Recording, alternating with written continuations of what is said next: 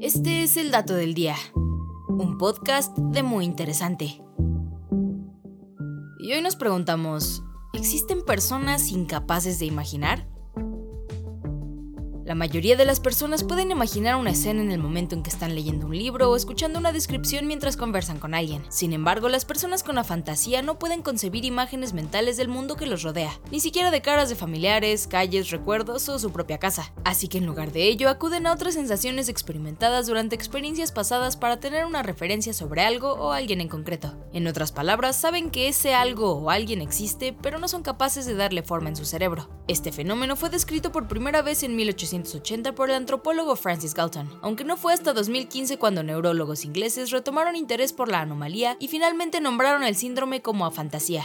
Pero a pesar de que nos resulte extraño, el equipo de expertos de la Universidad de Exeter descubrieron que en realidad una de cada 50 personas podría padecer afantasía, y hasta hace poco no existía una forma de diagnosticar el síndrome más que a través de los testimonios y experiencias de pacientes buscando ayuda médica.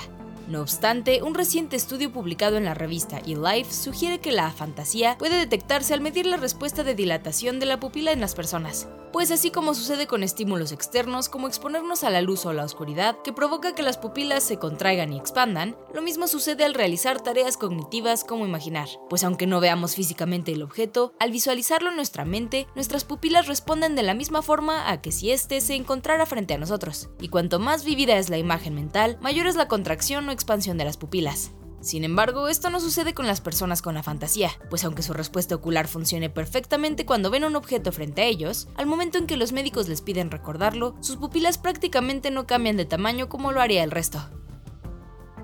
Y este fue el dato del día. No olvides suscribirte gratis a nuestro podcast y seguir todos nuestros contenidos en muyinteresante.com.mx. Hasta la próxima.